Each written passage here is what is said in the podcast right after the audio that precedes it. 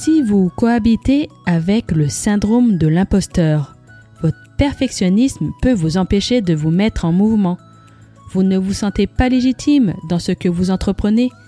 Faites partie des profils atypiques et singuliers ou vous souhaitez tout simplement devenir acteur de vos expériences pour atteindre votre mieux-être, vous êtes au bon endroit. Nous allons parler ici de sujets sur l'école de la vie, avec ses réussites, ses échecs et ses ressources, sous l'angle du développement personnel et professionnel, des neurosciences, du ludique et bien d'autres ressources que j'ai entre mes mains. Pour vous aider à atteindre des compréhensions, pour bouger vos lignes ou encore vous conduire au changement. Ces sujets peuvent être colorés par différents points de vue avec la participation de personnes hautes en couleurs. Je vais vous faire découvrir l'envers du décor d'une des manières de penser d'une personne atypique et singulière dont la vie, pour corser son expérience, a ajouté la casquette de proche aidante.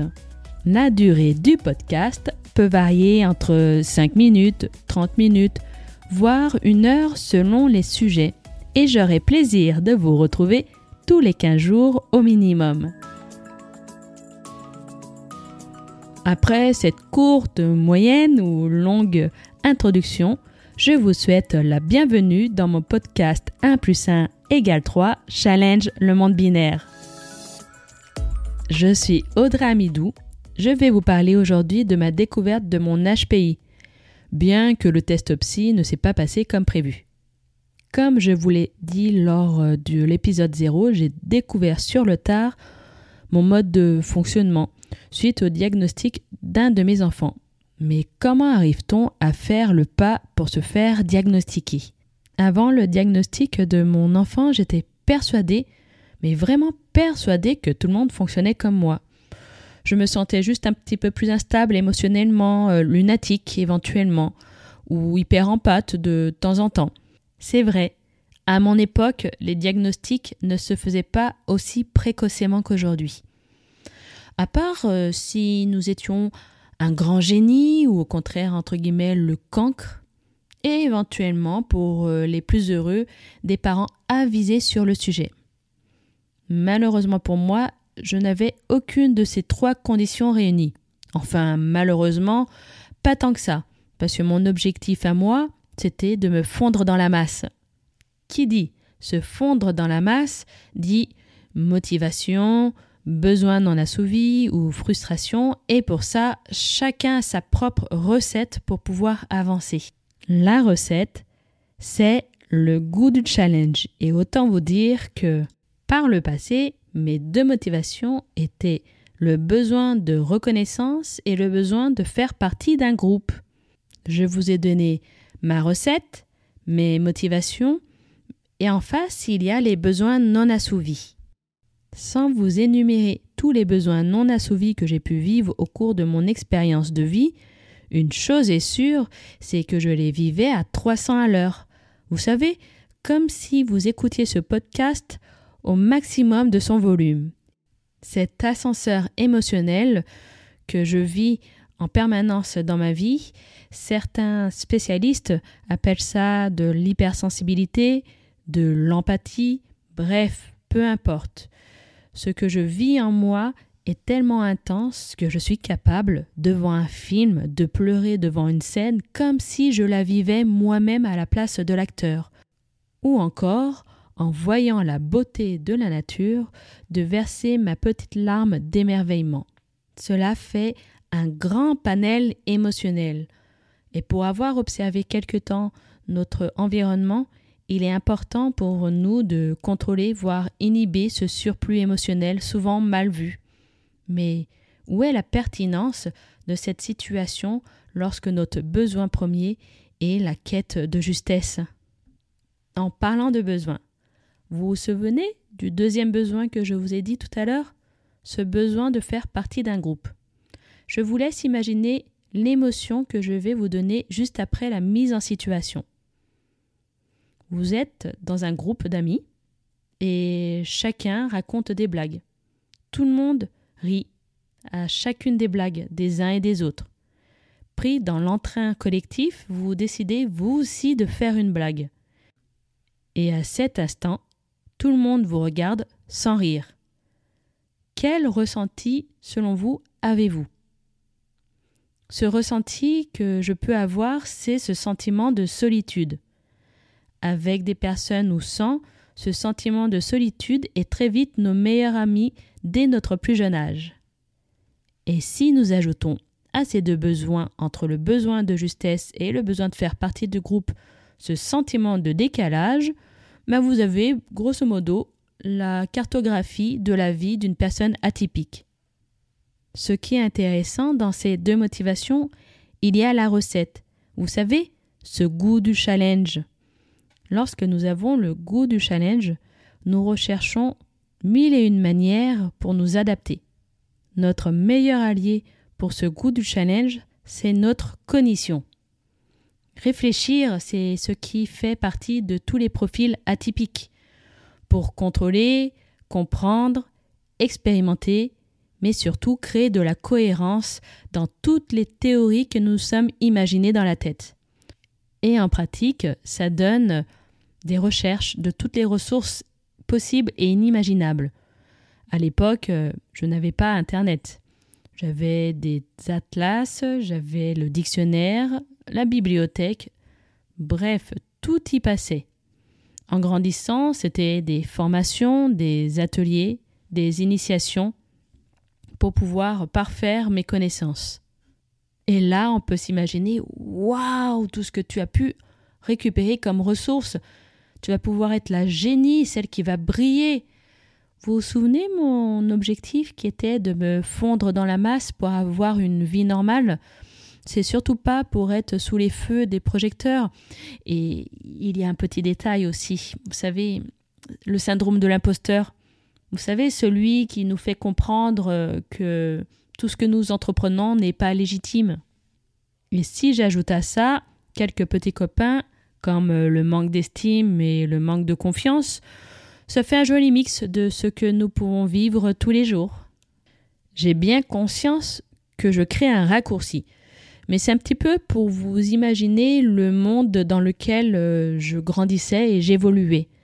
Alors quand ce monde s'effondre le jour où la psychologue dit que mon enfant est HPI, imaginez tout ce qu'on a construit pour à peu près apporter une cohérence et une harmonie dans notre vie s'effondrer avec un seul mot. Votre enfant est HPI. Ok.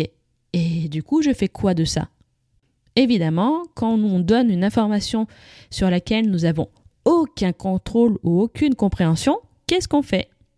Eh bien moi, la première chose que j'ai fait, c'est que j'ai posé énormément de questions. J'ai fait une rétrospective de toute l'évolution de mon enfant et je l'ai comparé avec ce que j'ai vécu. Et là, je vois une cohérence. Mon enfant me ressemble. Ou je ressemble à mon enfant. À cette époque, c'était plutôt ça. Je ressemble à mon enfant aussitôt mis dans l'alignement, aussitôt pris un rendez-vous auprès d'une neuropsychologue pour faire ce fameux test WACE. Et comme j'allais faire une action sur laquelle j'ai aucun contrôle, autant vous dire avec mon hyper-émotivité que mon niveau d'anxiété était à son paroxysme. À tel point que je tremblais, j'ai pris toutes les choses nécessaires pour pouvoir m'apaiser le jour J en vain. Et autant vous dire que la neuropsychologue j'avais ne m'a pas particulièrement rassurée. Je suis rentrée dans cette fameuse salle d'attente, blanche, sans un bruit. Le silence total. Ce fameux silence, quand on réfléchit tout le temps, est insoutenable. Puis la neuropsy me fait rentrer et m'explique plus ou moins le déroulé de ce fameux test. Donc j'essaye de passer ce test du mieux que je peux avec des niveaux qui montent et plus les niveaux montaient, plus le niveau d'anxiété était à son maximum. Au point où je me disais que finalement, qu'est-ce que je fais là? Parce que c'est peut-être quelque chose que je me suis imaginé ou projeté et qu'en fait, je ne suis pas du tout comme mon enfant. Et là, quelques heures après le test, Le verdict tombe. La neuropsychologue en question me dit que oui, effectivement, il y a quelques items très hauts et euh, il y a une sorte d'hétérogénéité, mais elle calcule quand même ce fameux euh, niveau que j'ai. Et je rentre pas sur ces fameux 130 selon elle, et me dit que non, mon profil ne ressemble pas à un profil HPI. Je vous laisse imaginer mon ressenti. Lorsqu'on coupe une cohérence qu'on a créée toute notre vie pour en recréer une autre qui s'effondre une nouvelle fois par un test. Je me sens effondré. Ce sentiment d'un château de cartes qui se défait de nouveau, pour la deuxième fois. Au point où je me demandais qui suis-je finalement?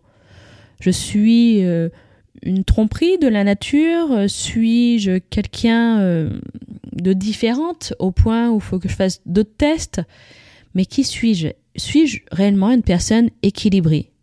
Et autant vous dire que le ressassement cognitif était omniprésent. Mon enfant étant suivi par cette psychologue spécialisée des profils atypiques, j'attends la fin d'une consultation pour lui expliquer ma frustration et mon mal-être face à la réponse de ce fameux diagnostic de la neuropsychologue. Elle me demande de lui transmettre le test pour qu'elle puisse regarder avec son regard de spécialiste des profils atypiques. À la séance suivante, elle me demande de parler avec elle un petit instant. Pour elle, il n'y a pas de doute, je suis HPI.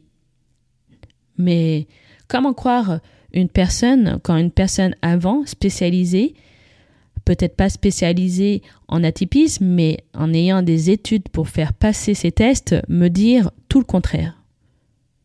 Il m'a fallu du temps pour voir ce décalage, deux professionnels, deux experts qui me donnent deux diagnostics différents. Et quand on est atypique un jour et atypique toujours, qu'est-ce qu'on fait? Eh bien, on se met en action. Au lieu de continuer à ressasser, le meilleur moyen de savoir, c'est de repasser le test. Donc nous avons, nous devons attendre deux ans avant de repasser un test. J'attends ces fameux deux ans impatiemment et je passe ce test auprès d'une psychologue spécialisée des profils atypiques. Et là, deuxième verdict. Je suis bien HPI et je suis à ma troisième rupture de cohérence. La première avec mon enfance, mon adolescence et le jeune adulte. La deuxième, la neuropsychologue qui me dit je ne suis pas HPI. Et la troisième, une psychologue spécialisée des profils atypiques qui me dit que je le suis. Et je vous avoue que la seule réaction que j'ai eue, c'est Mais oui, c'est évident que je sois HPI. Non sans prétention, mais comme si au fond de moi, je l'ai toujours su. Vous pouvez très bien vous poser la question, mais Qu'est-ce qui fait que la donne a changé? Eh bien pour moi j'ai quelques petites explications.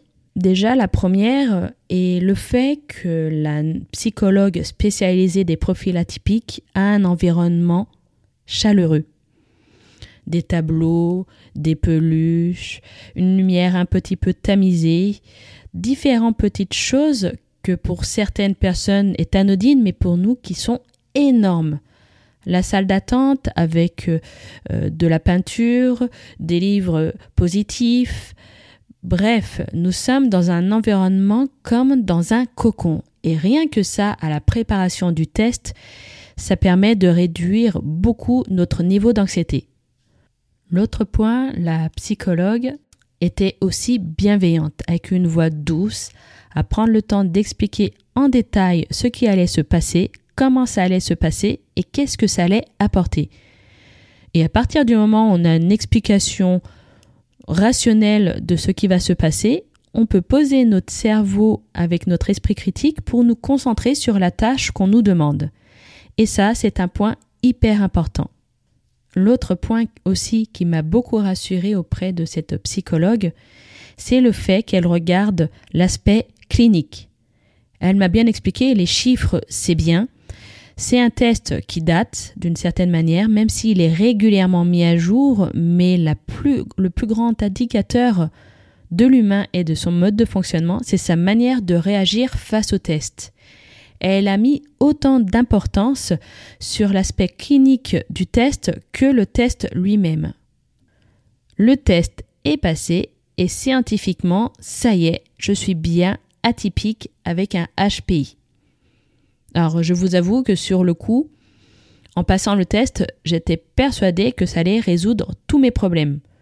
Ce problème d'injustice, ce problème de légitimité, ce syndrome de l'imposteur, l'estime de soi, la confiance, le décalage, enfin vous savez tout ce que je vous ai énuméré au début, j'étais persuadée que pouf, comme une potion magique, tout allait disparaître. Mais ça, c'est le fruit de notre imagination. La deuxième euh, désillusion que j'ai eue, c'est que, une fois que j'ai passé le test, la volonté de tout remettre en cohérence. Ce qui s'est passé quand on était petit, lorsque nous sommes adolescents, lorsque nous sommes adultes, lorsque nous sommes professionnels, tout y passe. Nous passons tout au peigne fin parce que nous avons ce mode de fonctionnement et nous essayons de recoller les pièces du puzzle. Donc autant vous dire, certaines fonctionnent très bien et d'autres ne fonctionnent pas du tout. Mais alors, pas du tout. Et vient la troisième phase. On fait avec. Entre la première phase, ce fameux sentiment de stupeur, waouh, ça y est, je mets quelque chose en cohérence la deuxième phase qui est youhou, je me sens en plein accomplissement. Et la troisième phase qui dit ben, finalement, euh, ça change pas grand chose à ma vie à part de comprendre certains éléments. Il y a eu également des moments et des choses très positives qui se sont passées après le diagnostic. Et pour ça, je vais vous inviter à l'épisode 3 où je vais vous parler des différentes étapes qui me paraissent intéressantes lorsque nous sommes atypiques et que nous souhaitons nous faire diagnostiquer. Nous allons terminer cet épisode par une citation d'Albert Einstein. Je n'ai aucun talent particulier, je suis juste passionnément curieux. Lors du prochain épisode, je vous parlerai, selon moi, des étapes positives que j'ai vécues avant et après le diagnostic. J'espère que cet épisode vous a plu je vous invite à mettre un maximum d'étoiles dans votre plateforme podcast favorite. Si vous souhaitez être notifié des prochains épisodes, je vous invite à vous abonner. Merci à vous pour le moment de partage et d'écoute. Et je vous dis à bientôt au prochain épisode de 1 plus 1 égale 3 Challenge le monde binaire.